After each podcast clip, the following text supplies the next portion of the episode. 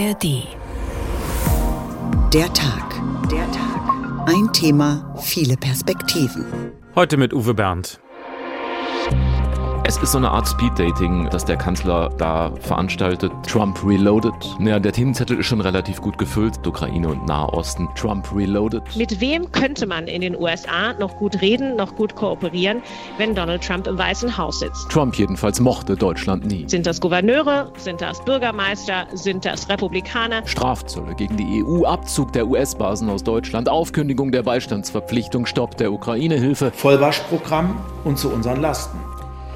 Der Bundeskanzler sitzt mal wieder im Flugzeug. Gleich landet er in Washington. Ein Arbeitstreffen mit US-Präsident Biden. Und die drängenden Fragen liegen auf der Hand. Werden die USA die Ukraine im Stich lassen? Wie lässt sich eine Eskalation des Konfliktes im Nahen Osten noch verhindern? Es brennt einfach überall auf der Welt. Und dann ist da auch noch der weiße Elefant im Raum. Unausgesprochen geht es sicherlich auch um Donald Trump. Was wäre wohl, wenn der die Präsidentschaftswahl im November gewinnen sollte?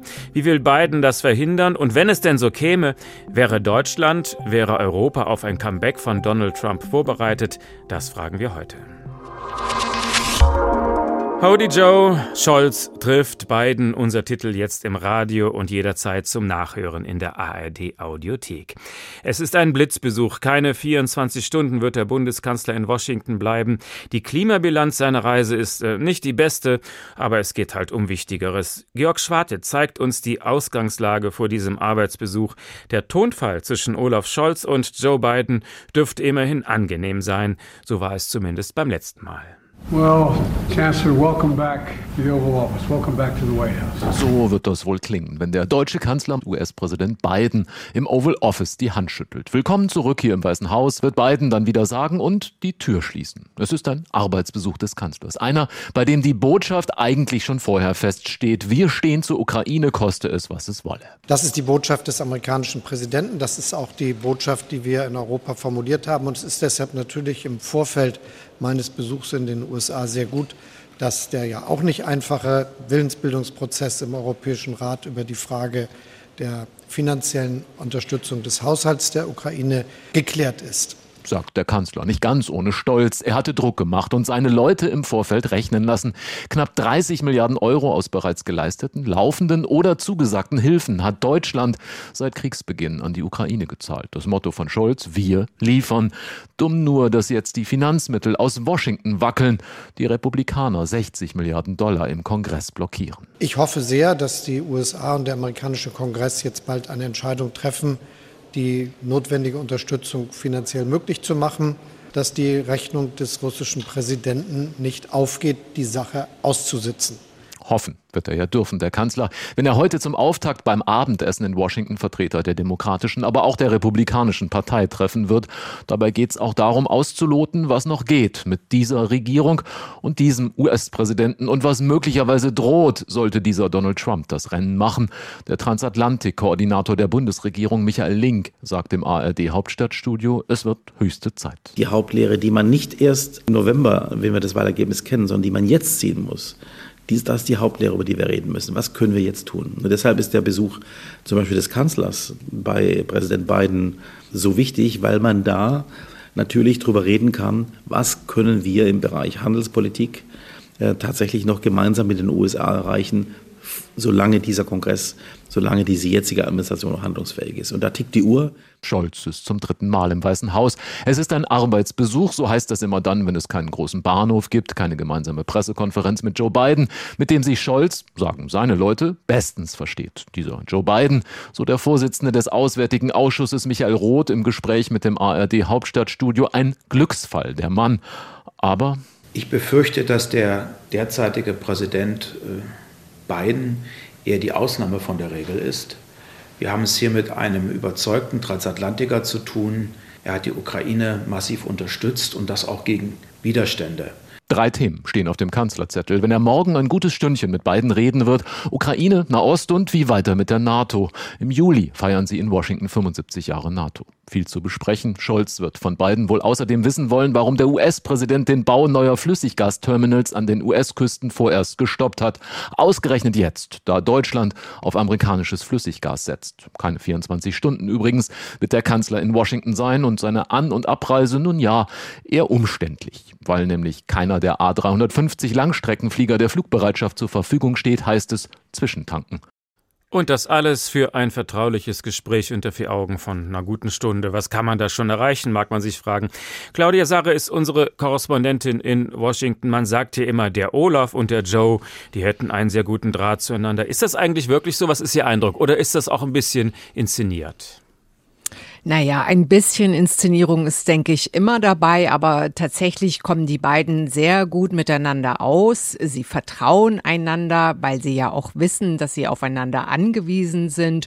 Und seit Joe Biden Präsident ist, gelten die USA ja auch wieder als verlässlicher Partner für Europa. Und auch umgekehrt ist es so, seit der sogenannten Zeitenwende in Deutschland ist die Bundesrepublik wieder einer der wichtigsten Verbündeten für die USA, also auf beiden Seiten großes Vertrauen und deswegen versichert man sich ja auch immer wieder, dass beide alles tun in ihrer Macht, äh, um eben gemeinsam die Ukraine weiterhin zu unterstützen. Aber wenn Scholz nur eine Stunde Gesprächszeit bekommt beim US-Präsidenten, ist ziemlich kurz, oder? Kann man daraus schließen, für die USA ist Deutschland dann doch nicht so wichtig? Nun, es sind, wenn man ganz genau ist, 70 bis 80 Minuten Gesprächszeit, heißt es hier. Und das ist tatsächlich schon recht lang, wenn man mal bedenkt, was der US-Präsident alles so zu besprechen hat an seinem Arbeitstag. Nein, also im Ernst, die beiden werden sich bestimmt sehr konzentriert über ihre Sachthemen austauschen. Das ist natürlich neben der Ukraine auch Nahost und auch die NATO. Später kommen dann noch die Berater dazu. Also äh, er, er räumt ihm schon eine Menge Zeit ein. Ähm, äh, und es ist tatsächlich wirklich so, dass Deutschland immer noch sehr, sehr wichtig ist für die USA nach wie vor und jetzt eigentlich immer mehr. Das wird ja immer wieder betont. Schauen wir auf die Ukraine. Das wird ja wahrscheinlich das wichtigste Thema sein. 60 Milliarden Finanzhilfe für die Ukraine hatte Biden äh, versprochen. Die werden jetzt im Kongress blockiert. Ist das denn das letzte Wort? Nun, das ist wirklich die große Frage, die sich hier in den USA im Moment auch alle stellen. Gestern ist ja eine Abstimmung gescheitert über dieses sogenannte nationale Sicherheitszusatzgesetz. Da waren ja die Ukraine-Hilfen noch ein strengeres Einwanderungsgesetz gekoppelt. Das war ja eigentlich für die Republikaner eine Voraussetzung gewesen, um eben diese Ukraine-Hilfen abzusegnen. Das ist dann gescheitert. Am Ende haben sie dann wohl auch unter dem Druck von Donald Trump doch dagegen gestimmt. Jetzt will man heute nochmal einen Versuch unternehmen und dann separat über Hilfen für die Ukraine und Israel abstimmen. Aber man weiß nicht, was daraus wird. Und selbst wenn diese Abstimmung nicht scheitert, sondern durchgeht, dann wird es schwierig, denn diese Ukraine-Hilfen müssen ja dann auch noch im Repräsentantenhaus abgesegnet werden. Und dort haben eben die Republikaner die Mehrheit. Und die haben schon gesagt, also sie werden diesen milliardenschweren Ukraine-Hilfen niemals zustimmen. Hat denn der Präsident noch die Möglichkeit, irgendwie am Kongress vorbei Geld locker zu machen? Gibt es noch ein paar andere Kassen? ein paar andere Kanäle. Ja, tatsächlich, die gibt es wohl. Äh, es wird hier gemunkelt, es, es gäbe solche Möglichkeiten. Er könnte vielleicht noch irgendwelche Gelder umwidmen.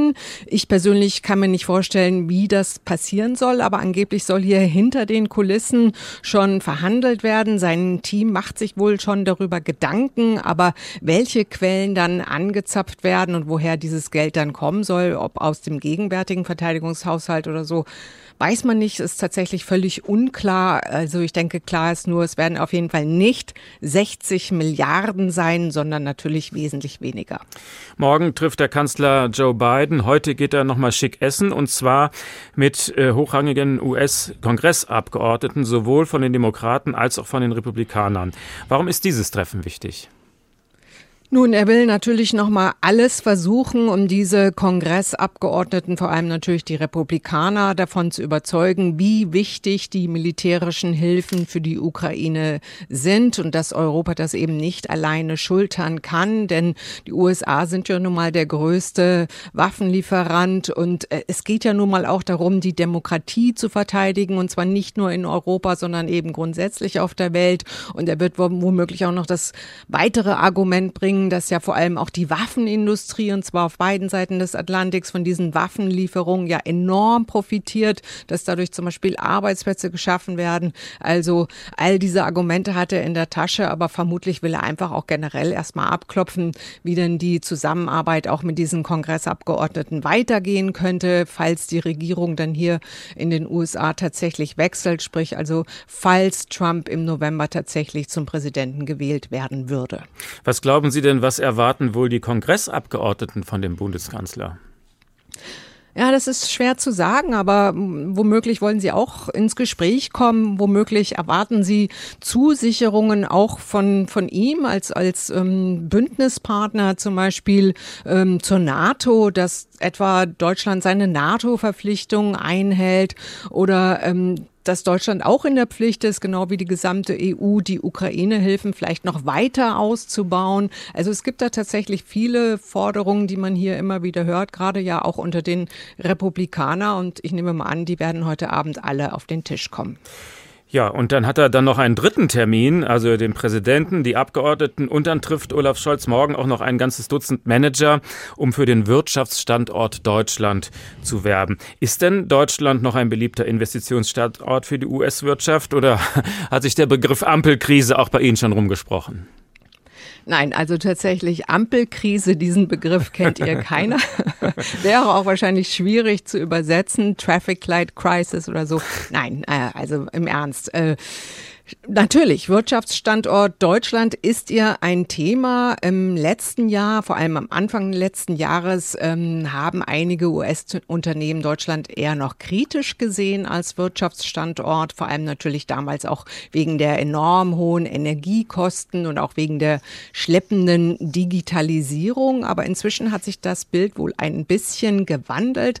Es gab hier zuletzt eine Umfrage unter 250 amerikanischen Großunternehmen und daraus geht hervor, dass die meisten dieser Großunternehmen Deutschland tatsächlich für einen attraktiven Investitionsstandort halten. Das hat sich offensichtlich ein bisschen verändert. Und wenn man da mal guckt, welche Unternehmen das so sind, natürlich Amazon. Amazon konnte seinen Umsatz in Deutschland massiv steigern, aber auch andere Unternehmen, zum Beispiel Ford, der Autobauer oder auch ExxonMobil, der Energiekonzern. Also diese Unternehmen ähm, investieren sehr gerne in Deutschland. Und wie das Ganze jetzt weiter weitergeht, hängt natürlich auch maßgeblich davon ab, wie sich die Konjunktur jetzt weiterentwickelt. Aber das hört man doch gerne. Claudia Sager aus Washington, herzlichen Dank. Sehr. Just for a little while, and I don't know what to do. Everything's dying, what can I do? It's just for the summer.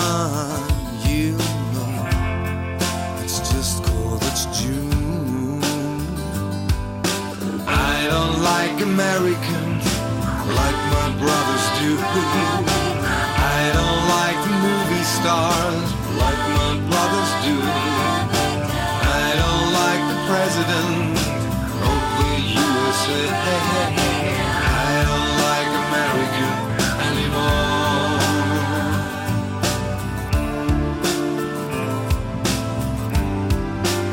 Poems for Layla, America, der Tag, ein Thema, viele Perspektiven. Howdy Joe, Scholz trifft Biden heute. Und man muss sagen, der Bundeskanzler trifft einen alten Mann, dem ein anstrengender Wahlkampf ins Haus steht. Wir wollen aber auch nicht vergessen, Joe Biden hat Donald Trump schon einmal im Wahlkampf geschlagen. Warum also sollte ihm das nicht noch einmal gelingen? Nur die Stimmung gerade, die ist nun wirklich nicht die beste. Jubel löst Joe Biden nur noch selten aus. Manchmal aber schon. Solche Auftritte sind selten geworden für US-Präsident Joe Biden. Reden vor Anhängern, die ihm begeistert zujubeln. wie hier im November, als Biden vor Arbeitern einer Fabrik für Autoteile in Belvedere im Bundesstaat Illinois spricht. You know, my dad used to have a saying, for real. He say, Joey, a job's about a lot more than a paycheck. Mein Vater pflegte zu sagen, Joey, bei einem Job geht es um weit mehr als das Geld am Ende des Monats. Es geht um deine Würde, um Respekt, um deinen Platz in der Gesellschaft. Tausende neue Arbeitsplätze geschaffen zu haben, das gehört zu den Dingen, die Biden selbst ganz oben auf seiner Leistungsbilanz sieht. Tatsächlich hat er große Gesetzespakete zur Erneuerung der Infrastruktur und für mehr Klimaschutz auf den Weg gebracht. Die Wirtschaftsdaten sind gut, die Arbeitslosenrate ist niedrig, die Inflationsrate geht zurück. Doch Bidens Umfragewerte sind im Keller. Warum? Weil die Leute die Preise von heute mit den Preisen der Zeit vor der Corona-Pandemie vergleichen, sagt der Wahlforscher David Schulz. Für den Durchschnittsamerikaner, der in den Supermarkt geht und sagen wir einen Liter Milch oder ein Dutzend Eier kauft, sind die Preise höher als vor sechs Monaten und erst recht höher als während der Amtszeit von Donald Trump. Das gleiche gilt natürlich für das Thema Benzinpreise. Schulz forscht an der Hamlin University im US-Bundesstaat Minnesota. Nach seinen Worten ist es besonders gefährlich für Biden, dass eine Mehrheit der Amerikanerinnen und Amerikaner in Umfragen sagt, das Land entwickle sich grundsätzlich in die falsche Richtung. Dazu kommt ein Thema, das wie eine dunkle Wolke über Biden hängt, sein Alter. Ich finde, er ist zu alt, sagt etwa dieser 22-jährige Student.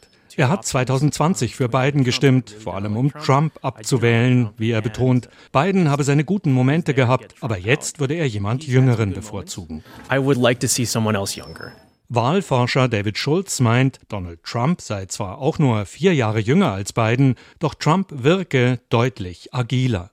Biden habe schon immer ein Problem mit dem Stottern gehabt und sei noch nie ein guter Redner gewesen. Inzwischen wirke er häufig schlicht unkonzentriert. He doesn't project this type of er strahlt nicht mehr die Art von Führungskraft aus, die viele von einem Präsidenten der Vereinigten Staaten erwarten. Die Leute haben einfach nicht das Gefühl, dass er die Dinge noch voll im Griff hat. Die Politikwissenschaftlerin Julia Asari sieht Biden deutlich positiver. Der Wahlkampf wird ihm als amtierenden Präsidenten eine Menge Möglichkeiten bieten, seine Leistungen herauszustellen und auch sich mit Trump in einer Art und Weise zu vergleichen, die ihm schon 2020 Vorteile gebracht hat.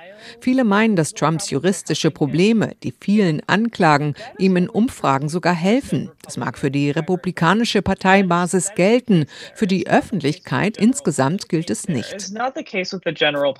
Biden werde vor allem dann profitieren, wenn im Wahlkampf für die Demokraten vorteilhafte Themen wie das Grundrecht auf Abtreibung nach vorn rücken. Fragt man auf der Straße nach, gibt es auch unter Jungwählern Stimmen zugunsten Bidens, etwa weil er sich für schärfere Waffengesetze einsetzt. Bisher ist er der beste Präsident in meinem Leben. Er kämpft für meine Generation, meint dieser Erstwähler.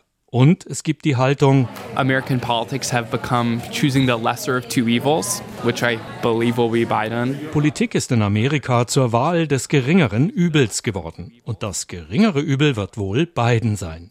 Die Wahl des geringeren Übels. Na super. Ralf Borchert über den angeschlagenen Präsidenten.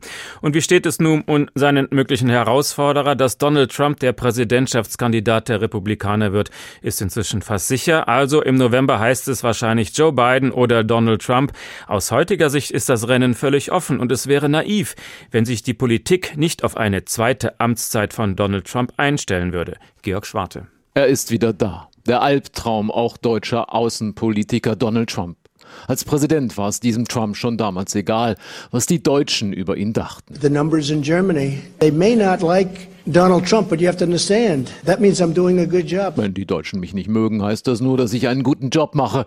Trump jedenfalls mochte Deutschland nie. Jürgen Hart, Unionsaußenpolitiker, hatte lange schon das Gefühl, auf der schwarzen Liste dieses einstigen und möglicherweise nächsten US-Präsidenten steht Deutschland ziemlich weit oben. Alles Böse kommt vom Außen und da ist man Deutschland relativ weit vorne in seiner Shitlist. Michael Roth, der Vorsitzende des Auswärtigen Ausschusses, hat da im Gespräch mit dem ARD Hauptstadtstudio wenig Illusionen. Donald Trump ist ein sehr erratischer Mensch, von dem vermutlich seine engsten Berater und Beraterinnen morgens nicht wissen, was er ihnen gerade auftischt. Strafzölle gegen die EU, Abzug der US-Basen aus Deutschland, Aufkündigung der Beistandsverpflichtung, Stopp der Ukraine-Hilfe, raus aus der NATO, alles möglich. Er ist besser vorbereitet und ich erwarte einen noch aggressiveren Donald Trump, als wir ihn erlebt haben. Sagt Michael Roth. Trump also ist besser vorbereitet und wir?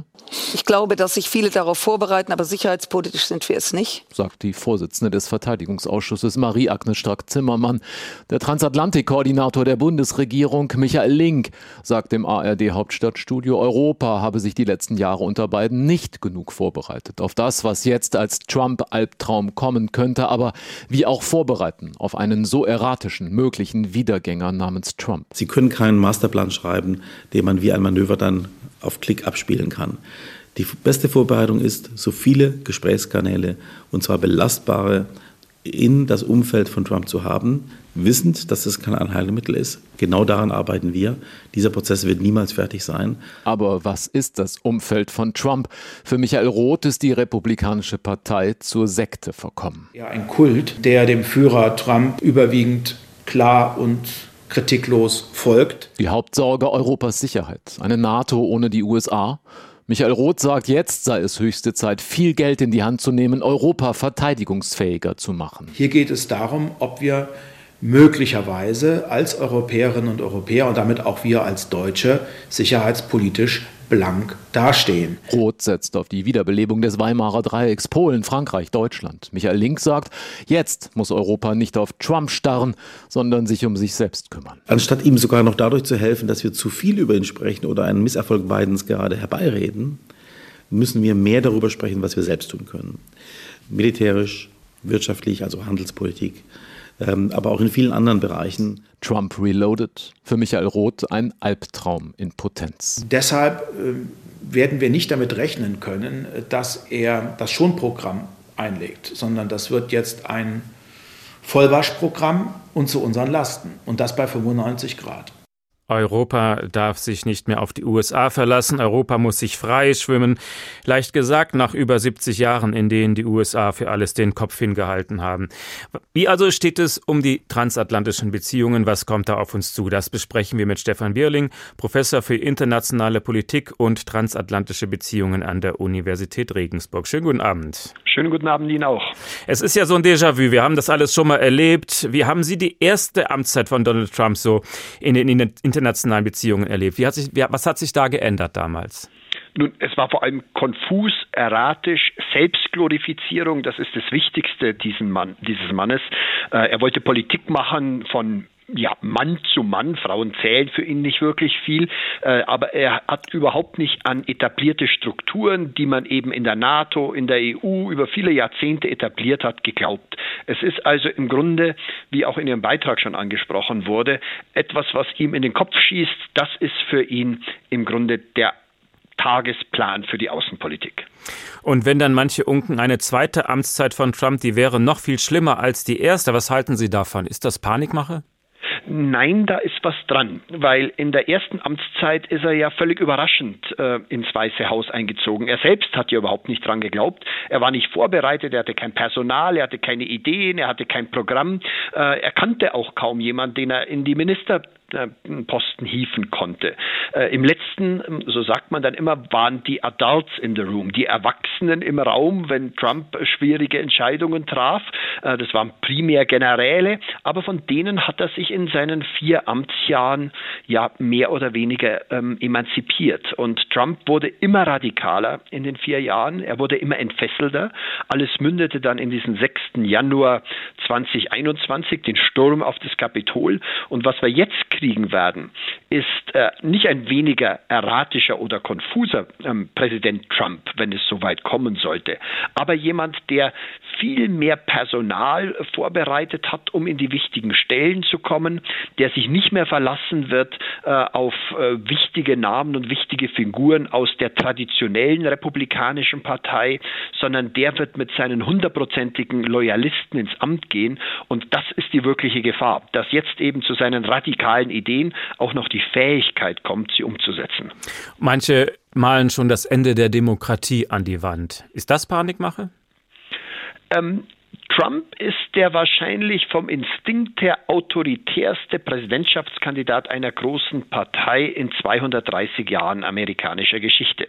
Das kann man also nicht so leicht wegwischen, äh, dass die Demokratie das schon aushalten würde. Beim letzten Mal kam sie mit großen Schrammen raus. Äh, den 6. Januar haben wir ja gerade schon diskutiert. Das war das erste Mal in 250 Jahren amerikanischer Demokratie, dass sowas passierte. Der, Kap der Sturm aufs Kapitol, aufs Parlament Parlament, dem Herz der Demokratie. Jetzt wird er natürlich äh, sehr viel mehr, und da gibt es schon erste Pläne dafür, Macht im Weißen Haus zentrieren wollen. Und das heißt, Macht bei ihm zentrieren wollen. Und er wird versuchen, diese Idee der Verfassungsväter, nämlich ein System der Gewichte und Gegengewichte, der Checks and Balances zu schaffen, auszuhebeln. Und äh, die Ideen hat er schon geäußert. Jetzt, glaube ich, wird er dann auch richtig an die Umsetzung gehen wollen. Würden Sie so weit gehen, auch diese These haben wir ja gerade gehört, die Republikanische Partei sei eine reine Trump-Sekte geworden? Nicht die ganze Partei, würde ich sagen. Es gibt noch ein paar gallische Dörfer da draußen, die sich ihm widersetzen. Denken Sie an Nikki Haley, die ja auch äh, zumindest 10, 15 Prozent äh, Zustimmung hat.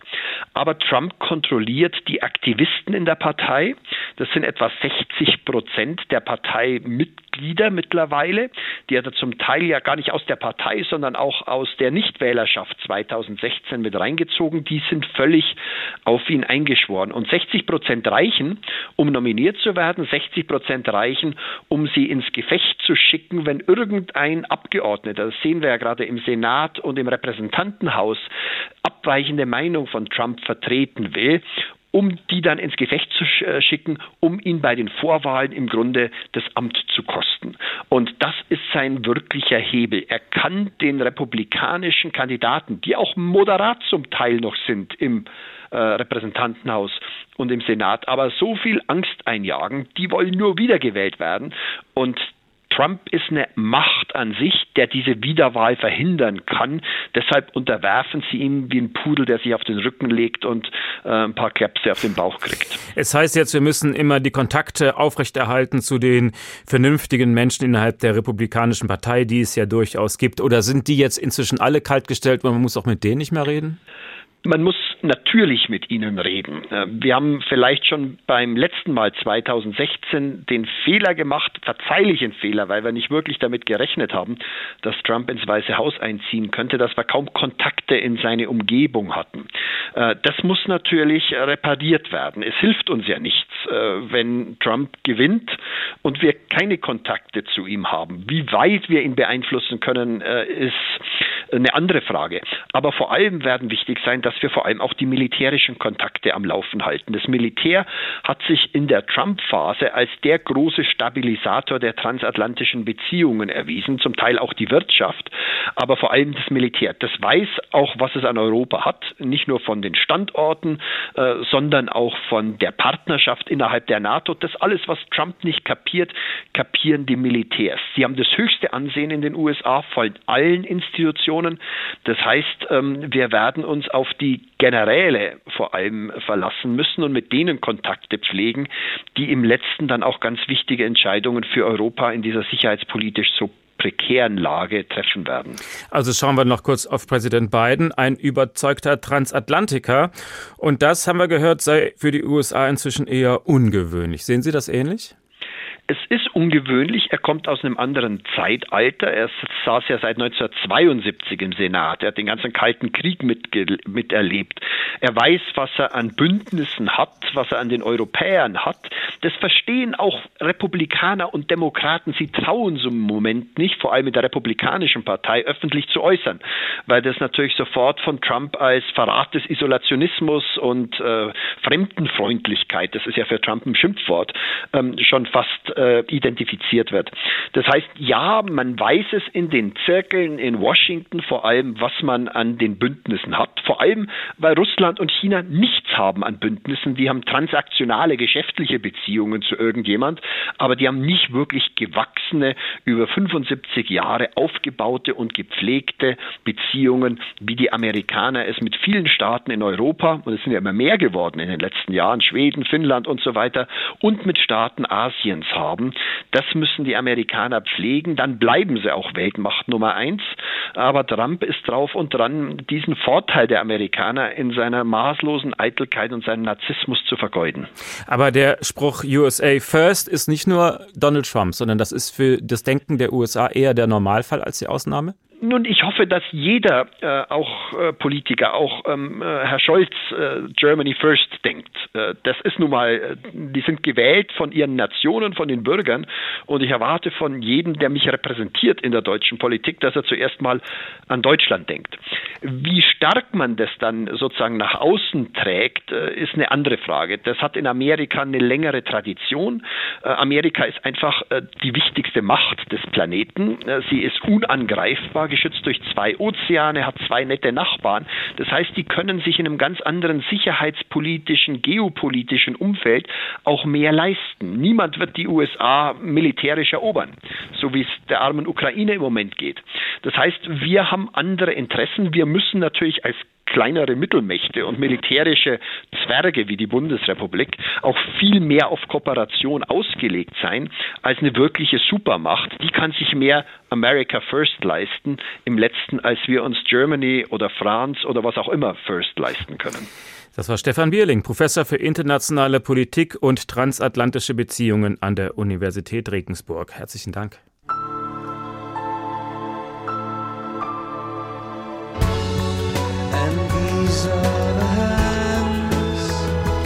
Built America.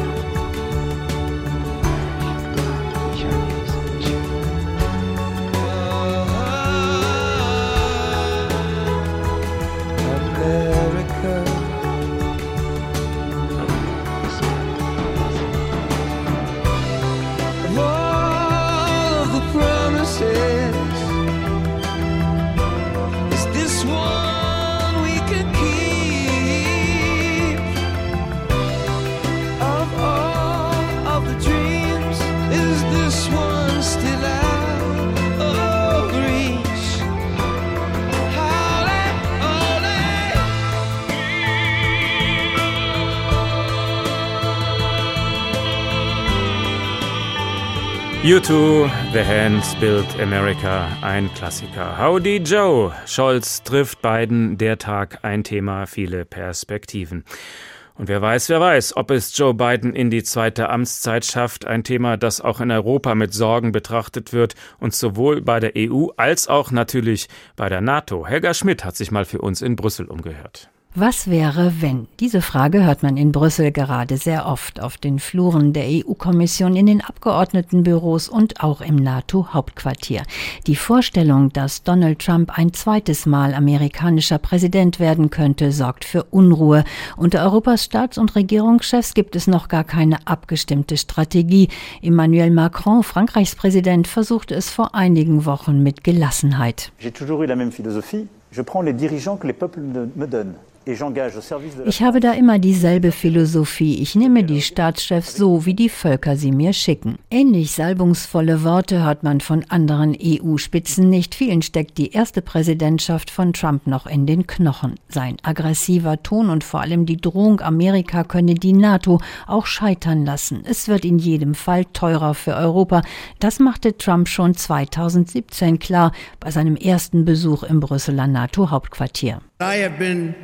Very, very direct with Secretary Stoltenberg and members of the alliance ich habe das sehr, sehr direkt mit Generalsekretär Stoltenberg und den NATO-Mitgliedern besprochen. Sie müssen ihren fairen Anteil bezahlen. Trump rief den gespannt zuhörenden Gästen, darunter auch Kanzlerin Angela Merkel, zu, dass sie Geld schulden. Sie hätten ihren Anteil nicht gezahlt in den letzten Jahren.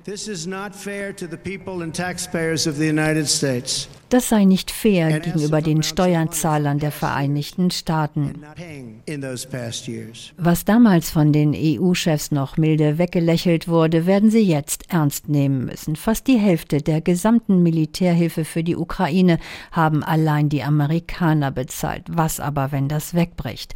Dann werden die Europäer auf sich allein gestellt sein. Und es war Bundeskanzler Olaf Scholz, der im Januar offen erklärte, dass Deutschland viel Militärhilfe für die Ukraine geleistet geleistet hat. An zweiter Stelle nach den USA stand andere EU-Partnerländer aber zu wenig. Und deshalb sage ich hier an dieser Stelle, ist es mir ganz wichtig, dass wir eine breitere europäische Unterstützung hinbekommen. Das war Ende Januar im Deutschen Bundestag und wohl so formuliert, dass es auch die anderen Regierungen in den anderen EU-Hauptstädten mithören konnten. Es kann nicht alleine an Deutschland hängen, um noch einmal Helmut Schmidt zu zitieren, wir sind nur eine Mittelmacht. Und wenn wir diejenigen wären, die das überwiegend machen müssen, dann ist es nicht genug für die Ukraine. Wir wollen, dass mehr Länder sich aktiv beteiligen an der Unterstützung der Ukraine. Die Zahlen sprechen eine deutliche Sprache. Deutschland hat bisher mit Abstand unter den Europäern die meiste Militärhilfe für die Ukraine geleistet. Der Vorsprung ist so deutlich,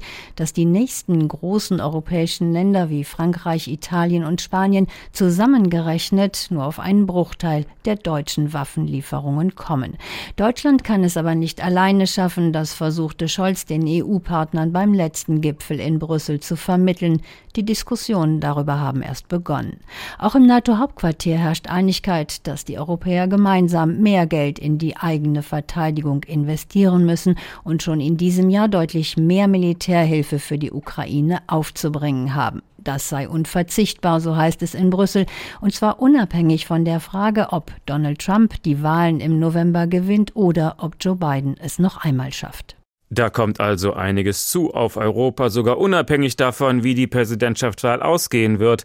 Das sieht man auch heute schon. Wir haben ja gehört, 60 Milliarden Dollar Finanzhilfe für die Ukraine sind im US-Kongress gescheitert. Wir vertiefen das mal mit Paul Vorreiter in unserem Studio in Brüssel. Wenn die Ukraine den Krieg nicht verlieren will, dann müsste also Europa einspringen. Wer soll das bezahlen? Droht da jetzt ein neuer Riesenstreit in Europa? Also ich glaube, dass man sich in der Europäischen Union zunächst erstmal freut, dass man einen Riesenstreit äh, weggeräumt hat. Und da ging es ja auch um einen ähnlich hohen Betrag wie jetzt in den USA. 50 Milliarden Euro Finanzhilfe muss man dazu sagen. Da geht es eben darum, Geld, dass der ukrainische Staat überleben kann in den Jahren bis einschließlich 2027. Das wurde jetzt freigegeben beim letzten EU-Gipfel nach langem Zehnring, muss man ja sagen, auch wieder mit Ungarns Premier Viktor Orban, der sich da quergestellt hat. Gleichzeitig führt man hier allerdings eine Debatte, die schon so ein bisschen auch damit zu tun hat, was eben in den USA passiert oder oder noch passieren könnte in diesem Jahr. Kanzler Scholz hat sie ja selbst angestoßen mit einigen anderen Ländern, muss man dazu sagen, die auch der Meinung sind, dass die EU da zu wenig tut. Da gehört Dänemark mit dazu, Tschechien, Estland, die Niederlande. Das sind alles Länder, die, wenn man sich auch die Zahlen anguckt, bei der Militärhilfe anteilig auch eigentlich ganz solide Beiträge an militärischer Unterstützung an die Ukraine liefern. Die Kritik richtet sich also gegen große Länder, Frankreich, Italien, Spanien, die ohne beim Namen genannt zu werden, ähm, ja eben tatsächlich da im Fadenkreuz stehen. Man guckt jetzt, wie die sich in Zukunft positionieren werden. Also wir haben so das Bild, wenn Europa sich über das Geld streitet, dann dauert das ewig. Putin reibt sich jetzt schon die Hände. Was ist Ihr Eindruck? Wie handlungsfähig ist denn Europa? Also es hängt, glaube ich, so ein bisschen davon ab, ähm, wie man auf Europa blickt. Und da fällt mir sofort ein, ob man da nicht vielleicht auch einfach diese Redewendung verwendet, ist das Glas halb voll oder halb leer. Man kann natürlich sagen, auf der einen Seite, es gibt so etwas in der Europäischen Union wie einen Binnenmarkt für Verteidigung nicht. Also ähm, die Mitgliedstaaten sehen das, wie ich schon gerade vorhin gesagt habe, also als ihr Privileg, ihre Rüstungspolitik selbst zu entscheiden. Ähm, mir fällt gerade auch Frankreich ein, da will ja zum Beispiel die Präsidentschaftskandidatin Le Pen verhindern, dass andere Länder ähm, in der EU unter den französischen nuklearen Schutzschirm schlüpfen. Diese Debatte führt man da. Andererseits kann man das aber auch wieder umdrehen und gucken, was hat denn eigentlich die EU getan, seitdem der Ukraine-Krieg begonnen hat. Und da gehe ich mal kurz in die Geschichte zurück. Also es gab ja dieses Versailles-Treffen kurz nach Ausbruch des Krieges. Da hat man sich darauf geeinigt, dass man substanziell mehr machen muss für die eigene Verteidigung. Ähm, es wurde ein Fonds umgemodelt, die sogenannte Friedensfazilität. Es ist ein zentrales ja, Ukraine-Unterstützungsinstrument geworden, wurde auch mehrfach inzwischen schon aufgestockt. Man hat sich Gedanken gemacht, wie man die europäische Rüstungsindustrie aus dem Schlaf wecken kann, wenn man das so sagen will, und in den Kriegsmodus bringt. Ähm, auch wenn man sich in die Zahlen, wenn man sich die Zahlen genauer ansieht, dann sieht man, 20 EU-Mitgliedstaaten haben ihre Verteidigungshaushalte erhöht seit Beginn des Krieges und es gibt sogar die Berechnung, dass mit den Zusagen, die man jetzt bislang bis 2028 gemacht hat, diese Ausgaben insgesamt dann um 61 Prozent steigen würden, verglichen zu den Ausgaben, wie sie vor der Zeit äh, des Krieges waren. Also das kann man natürlich dann schon auch als Leistung sehen und auch positiv her hervorheben, aber nichtsdestotrotz ist es natürlich auch richtig zu sagen, man hat sich sehr, sehr lange auf der Friedensdividende ausgeruht, ähm, dass die USA das schon irgendwie machen werden mit der europäischen Sicherheit. Und jetzt ist es halt eben anders gekommen. Also es ist ein Klischee zu sagen, Europa streitet sich immer nur, es tut sich schon was. Haben Sie denn den Eindruck, Brüssel bereitet sich auch auf eine mögliche zweite Amtszeit von Donald Trump vor?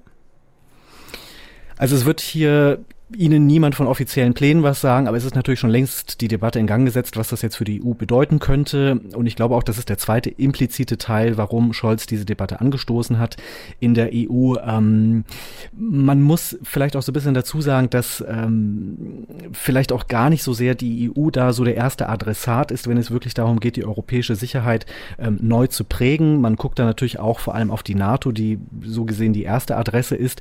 Da wird es ja in diesem Sommer ja auch den Jubiläumsgipfel Gipfel geben zu 75 Jahren NATO in Washington. Da wird es unter anderem zum Beispiel darum gehen, ähm, einen neuen Generalsekretär zu wählen, denn der jetzige Stoltenberg, der hört ja dann Anfang Oktober auf, nachdem er ja auch schon mehrfach immer wieder äh, ja, seine, seine Amtszeit verlängert hat auf Bitten der anderen äh, Allianzmitglieder. Und da wird es zum Beispiel jetzt auch darauf ankommen, wer kommt da an seine Stelle? Also wer könnte zum Beispiel auch einen Donald Trump einhegen? Es wird ja gerade als Favorit ganz aktuell der, der niederländische Premier Rütte gehandelt. Er kann übrigens auch mit Trump ganz gut, das sagt man ihm hinterher, und gilt auch als weniger extrem als die andere Kandidatin, die immer wieder mal kolportiert wurde. Das ist die Estin Kayakallis, die Regierungschefin, die aber natürlich als Baltin sehr stark gegen Russland polarisiert und damit vermutlich Probleme hätte mit einem Trump und dafür dann eher ein ungeeigneter Kandidat wäre. Aber aber vielleicht wäre das tatsächlich dann eben mit, ähm, mit Rütte an der Spitze dann doch eine andere Sache. Trump einzubinden, stelle ich mir nicht so einfach vor. Der hat ja sogar mal gesagt, den Krieg in der Ukraine könnte er an einem Tag beenden. Schön wäre es. Also wie geht die, wie geht das Headquarter der NATO in Brüssel damit um? Also ganz offiziell ist natürlich hier bislang die Haltung die, man hat es geschafft, bisher Russland äh, daran zu hindern, seine Kriegsziele zu erreichen. Das hat nicht geklappt. Ähm, man hat die Unterstützung für die Ukraine auf vielen Ebenen verstärkt. Man denkt da ja an den NATO-Ukraine-Rat, in dem die NATO-Länder jetzt seit einiger Zeit auf Augenhöhe mit der Ukraine und den unterschiedlichen Formationen beraten, was das Land braucht, ganz aktuell. Die Ukraine kann dieses Format ja auch selbst anrufen, hat das ja auch schon einige Male gemacht. Im Hintergrund bereitet man trotzdem auch ja so die, die Anstrengungen weiter vor, äh, vor oder bringt sie weiter voran, die Interoperabilität zu stärken, also dafür zu sorgen, dass die Ukraine auch logistisch mit der NATO besser zusammenarbeiten kann. Ähm, und gleichzeitig arbeitet man auch an einer, ja, weiß ich nicht, vielleicht auch einer, an einer, oder hat zumindest noch die Hoffnung, dass man vielleicht einen, ja, wie soll ich sagen, einen Furor von Trump irgendwie doch noch ein bisschen verhindern kann. In dem Sinne, wenn man so ein bisschen zurückdenkt, wie das eigentlich damals war, als der hier aufgetaucht ist in Brüssel, er hat sich ja vor allem darüber aufgeregt, ist zumindest die Lesart von Stoltenberg, das erzählt er auch immer wieder so, dass es ihm gar nicht so darum ging, die NATO an sich in Frage zu stellen, sondern er sich vor allem über das äh, Beitragsverhältnis aufgeregt hat. Also was zahlen die USA deutlich mehr? Sie sind ja für zwei Drittel der kompletten Militärausgaben der ähm, NATO zuständig und die anderen bleiben halt einfach mit ihren Beiträgen weit zurück. Das war der Zustand damals bei Trump 1. Bei Trump 2 könnte man jetzt immerhin darauf hinweisen, es hat sich einiges getan. Also ich habe es ja vorhin schon erzählt. Also es haben ja ganz viele europäische Länder ihre Rüstungsausgaben ähm, gesteigert. Deutschland möchte jetzt ja auch, was übrigens ja auch ähm, lange Zeit die 2% ähm, BIP-Vorgabe der NATO nicht erfüllt hat, will sie ja in diesem Jahr erfüllen. Ähm, und ähm, da hat sich also in dieser, in dieser Hinsicht schon einiges getan.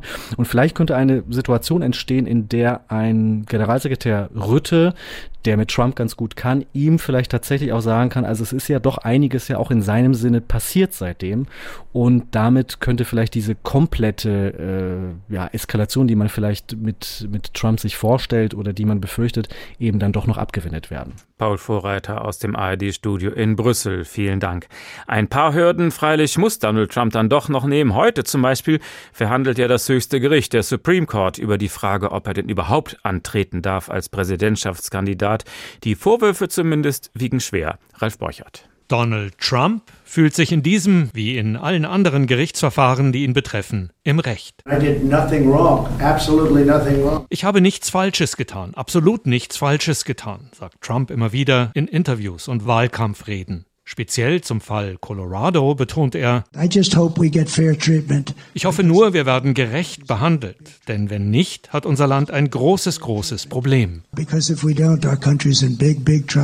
Eine typische Trump-Äußerung, bei der unausgesprochen die Drohung mitschwingt, seine Anhänger könnten am Ende auch Gewalt anwenden. Beim Sturm auf das Kapitol am 6. Januar 2021 hatten sie es getan.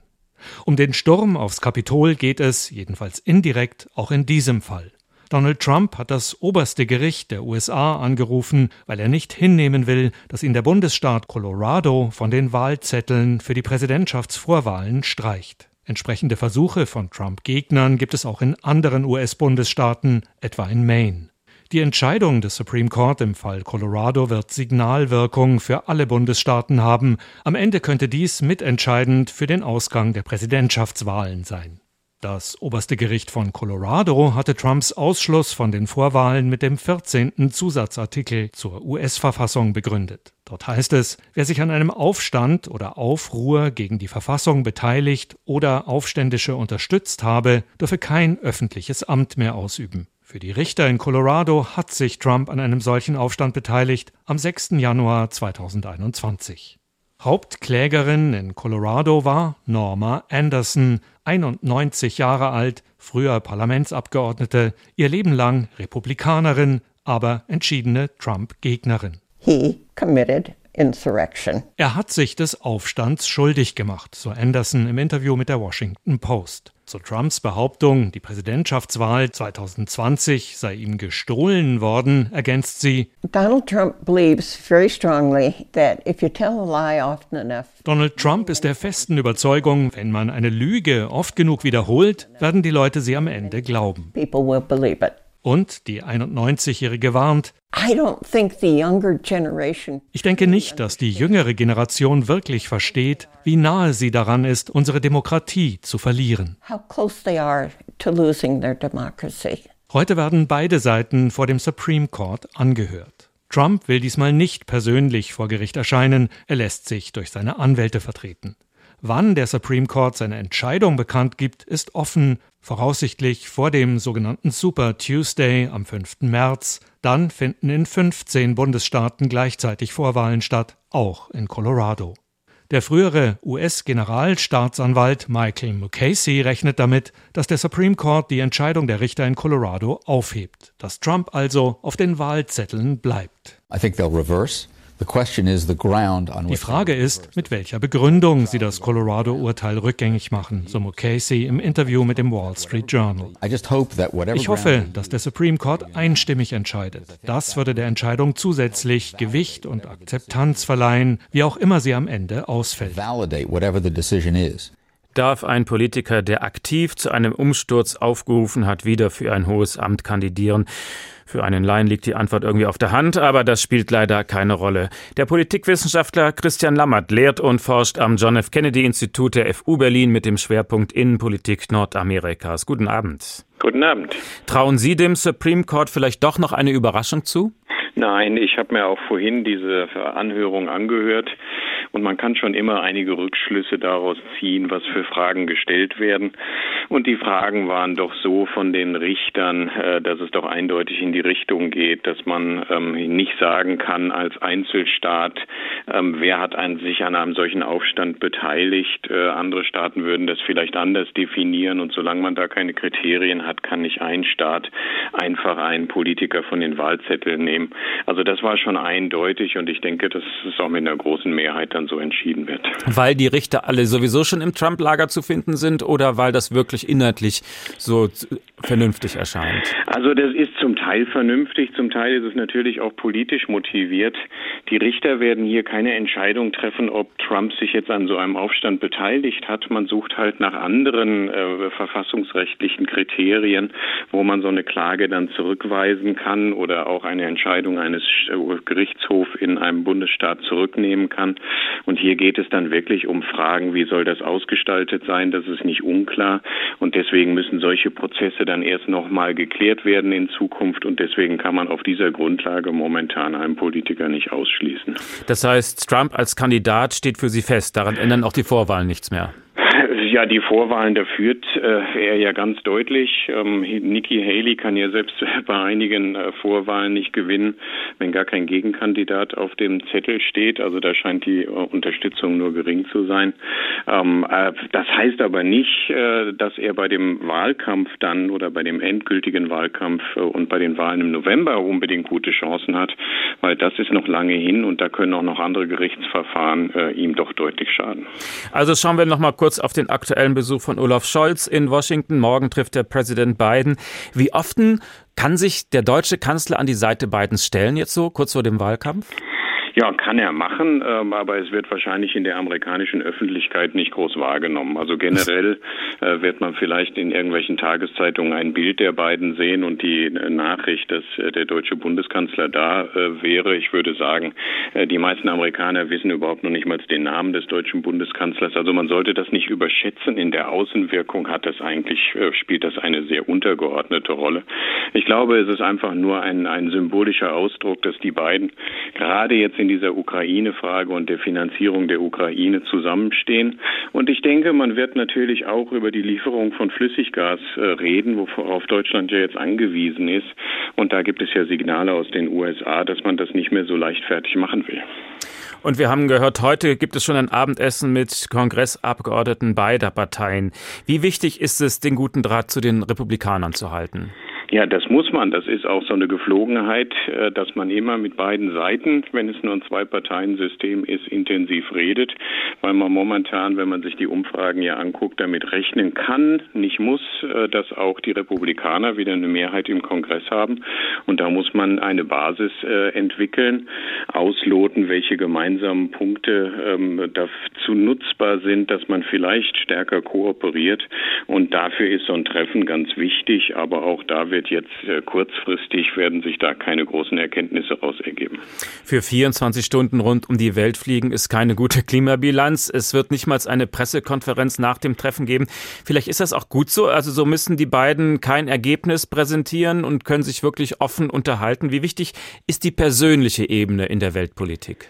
Ja, das wissen wir, dass äh, diese persönlichen Beziehungen natürlich nicht das Wichtigste sind. Äh, auch dieses Treffen wird jetzt äh, oder wurde monatelang vorbereitet. Äh, das wird dann nachbereitet. Es äh, ist ja auch nicht nur Scholz. Äh, da sind ja ein ganzes Team, was mitreist. Es gibt hinterher noch Wirtschaftsgespräche. Also solche Treffen sind schon sinnvoll. Und wenn Leute sich persönlich auch gut verstehen, ist das immer eine gute Grundlage für auch gute Beziehungen auf Regierungsebenen. Und wenn es da irgendwo hakt und man sich nicht gerne sieht, dann leidet darunter die Beziehung äh, zwischen den Ländern auch. Sie sagten gerade, der Wahlkampf, der dann kommt und die Wahl im November, die ist völlig offen. Und ich habe das so verstanden, dass Sie da Bidens Chancen eigentlich ganz gut einschätzen, oder? Ja, also wenn man sich jüngste Umfragen anschaut, es sah ja vor ein paar Wochen oder ein, zwei Monaten ähm, sehr düster aus, aber das ist auch so ein Muster, was wir kennen aus vergangenen Jahren, dass ein Jahr vor der Wahl der Amtsinhaber generell sehr schlecht dasteht.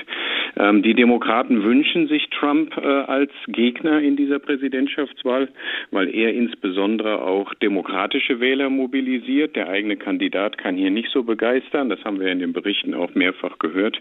Er gilt als zu alt äh, und äh, kann halt nicht mehr jüngere Generationen so richtig repräsentieren. Aber Trump als Gegner motiviert die republikanische Basis und das ist die Hoffnung, äh, die Biden hat. Aber das Alter könnte natürlich schon auch noch ein Problem werden. Also wir haben jetzt öfter gehört, mit Namen hat das nicht so. Gut, ich auch nicht, aber ich will noch nicht Präsident werden. Er hat Macron und Mitterrand verwechselt. Er soll Angela Merkel und Helmut Kohl durcheinander gebracht haben. Wird das nicht noch kritisch werden? Also ich höre immer zwei Seiten. Er hat natürlich diese Aussetzer manchmal in, in öffentlichen Reden. Ich höre aber auch von vielen Journalisten äh, und auch von äh, den Leuten, die mit ihm in stundenlangen Meetings sitzen und äh, davon berichten, dass äh, er eigentlich sehr fokussiert ist, sehr konzentriert ist, auch über Stunden hinweg. Ähm, also diese Alter, das Altersnarrativ und dass das ein Problem wird, ist natürlich auch sehr geschickt von den Republikanern in diesem Wahlkampf äh, etabliert worden. Und nun springen alle drauf darauf ein, weil er halt auch generell kein, kein großer charismatischer Politiker ist. Er stottert und dann wird immer alles gleich unter diesem Label alt und er kann nicht mehr, ist klapprig zusammengefasst. Also er macht eine Menge, er reist viel rum ähm, und äh, dafür schlägt er sich eigentlich noch sehr, sehr gut. Welchen Ratschlag würden Sie dem Bundeskanzler geben morgen für sein Treffen mit Joe Biden? Ja, ich würde, weil er nur so kurz äh, fliegt, wahrscheinlich sagen, er soll möglichst sehen, dass er genug Schlaf kriegt. Ansonsten kriegt der Bundeskanzler eigentlich genug Ratschläge momentan in der Öffentlichkeit, gut gemeinte und weniger gut gemeinte. Ähm, und auf der anderen Seite vertraue ich eigentlich auch seinem äh, Entscheidungsfindung und denke, er braucht da nicht so viel Rat momentan von mir. Das war Professor Christian Lammert von der FU Berlin. Herzlichen Dank für das Gespräch. Und das war es auch vom Tag. Ein Thema, viele Perspektiven. Wenn Sie sich intensiver intensiver beschäftigen wollen mit den Wahlen in den USA, dann kann ich Ihnen noch einen anderen Podcast empfehlen vom Tagesthemenkollegen Ingo Zamperoni. Dessen Podcast hat den Titel Amerika, wir müssen reden. Und darin gibt es dann auch eine Folge Trump, Biden und die Wahl, was ihr missen müsst. Also da kann man noch mehr erfahren. Mein Name ist Uwe Bernd. Schönen Tag. Der Tag. Der Tag. Ein Thema, viele Perspektiven.